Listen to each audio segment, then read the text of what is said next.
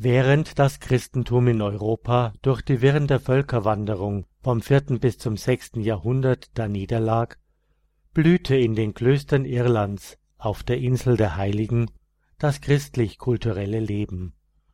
Um das Jahr 600 brachen von dort Mönche auf, die dem Festland bis Oberitalien neu das Evangelium und die lateinische Bildung brachten. Kirchen und Klöster wurden gebaut Schulen und Bibliotheken gegründet. Auch den Germanenvölkern erwiesen irische Missionare wie Kolumban, Gallus, Fridolin, Kilian und Vergil unschätzbare Dienste.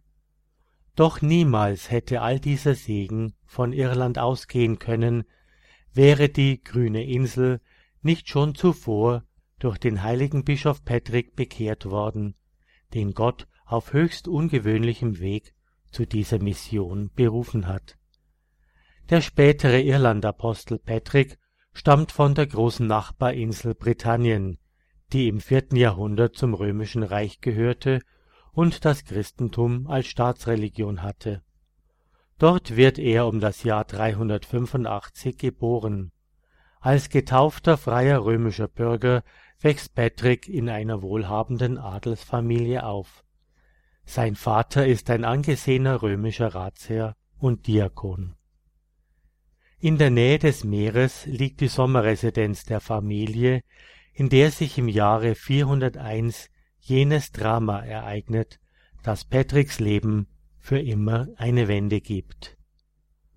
Von irischen Seeräubern gewaltsam aus der Geborgenheit des Elternhauses herausgerissen, findet sich der sechzehnjährige allein in der Fremde, inmitten eines heidnischen Volkes wieder, dessen Sprache er nicht versteht. Die Piraten verkaufen ihn als rechtlosen Sklaven ins Landesinnere. In den unwirtlichen Bergen Westirlands hat er nun Schafe zu hüten. Doch in dieser Zeit des Unglücks, inmitten von Einsamkeit und Heimweh, läutert und formt Gott seinen Diener. Und Patrick findet Gott. So beginnt der leibeigene Hirte auf den Gebirgshängen mit Gott zu sprechen. Er lernt trotz seines schweren Lebens in Knechtschaft das raue Land und seine Bewohner zu lieben. In diesen sechs Jahren der Sklaverei und inneren Bekehrung kann der Herr das grundlegen, was ihn später zum Missionar werden lässt. Im Traum hört Patrick eine Stimme, die ihm sagt, er solle in seine Heimat zurückkehren. Er flieht und kann ein Schiff in seine Heimat erreichen. Überglücklich schließen die Eltern ihren verloren geglaubten Sohn in die Arme.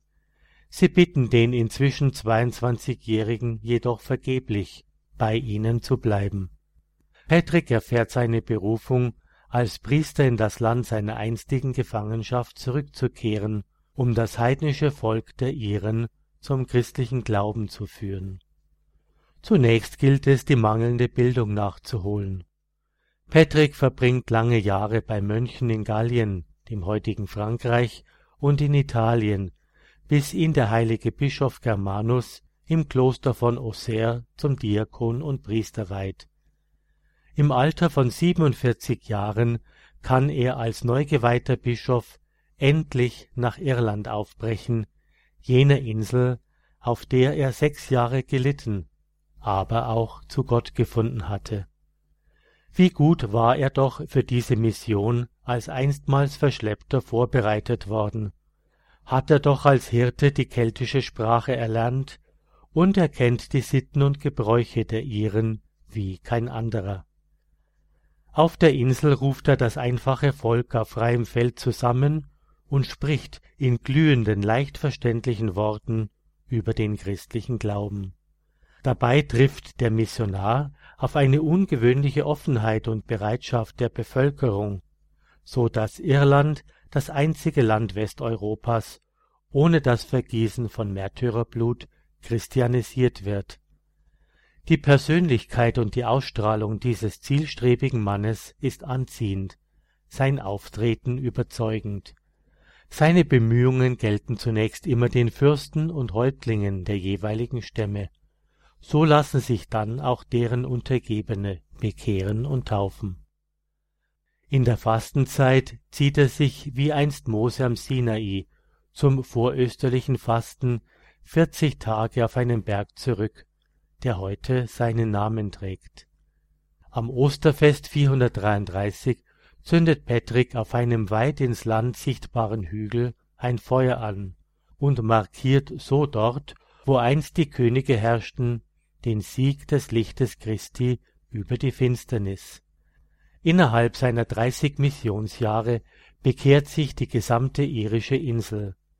Da es keine Städte gibt, überzieht Patrick das Land mit blühenden Klöstern, denen er die kirchliche Organisation überträgt. Er lässt auch Schulen bauen und führt auf der Insel das lateinische Alphabet ein. Patrick nimmt in Armagh seinen Bischofssitz und lässt dort die Bischofskirche bauen. Bis heute ist Armagh, etwa 65 Kilometer südwestlich der Hauptstadt Belfast, der Sitz der katholischen und anglikanischen Erzbischöfe für Irland. Mit 76 Jahren stirbt der Apostel Irlands. Seine Mission war ein einzigartiger Erfolg. Das Fundament für die Kirche Irlands und auch für den europäischen Kontinent ist gelegt.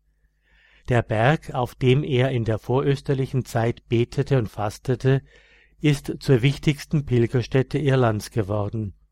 Scharen von Pilgern ziehen auf den Berg, viele gehen mit bloßen Füßen oder rutschen auf den Knien, um Buße zu tun sein Gedenktag am 17. März ist in Irland Nationalfeiertag und wird mit St. Patricksparaden groß gefeiert. Die Bewohner tragen an diesem Tag ein Kleeblatt am Hut oder an der Kleidung. Anhand eines dreiblättrigen Kleeblattes hat Patrick bei seiner Mission die Dreifaltigkeit erklärt. Das Kleeblatt ist seither auch das Nationalabzeichen Irlands. Missionare, die aus Irland kamen, und später die irischen Auswanderer haben die Verehrung für den Apostel Irlands in die alte und auch in die neue Welt bis nach Amerika hinausgetragen. So trägt zum Beispiel die Kathedrale von New York seinen Namen. Nicht nur in Irland wird um den 17. März zu Ehren des Nationalheiligen ein Feiertag begangen. Auch in Kanada, den USA, Australien, Neuseeland, Südafrika und anderswo wird in vielen irischen Immigrantengemeinschaften, so auch in Deutschland, fröhlich und bunt gefeiert.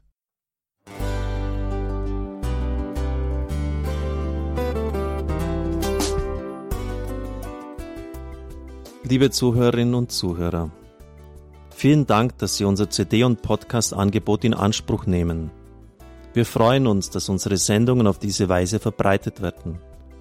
Dieser Dienst ist für Sie kostenlos. Für uns ist er allerdings mit einem nicht unerheblichen finanziellen Aufwand verbunden. Deshalb sind wir für jede Spende dankbar. Alle Bankverbindungen unserer Spendenkontos können Sie über unsere Homepage horeb.org unter dem Menüpunkt Spenden einsehen. Dort besteht auch die Möglichkeit, online zu spenden. Natürlich nach den neuesten Sicherheitsstandards. Sie können diese Informationen auch bei unserem Hörerservice unter der Telefonnummer 08328 921 110 erfragen. Ich wiederhole die Rufnummer 08328 921 110. Vergelt's Gott für Ihre Unterstützung. Ihr Pfarrer Kocher.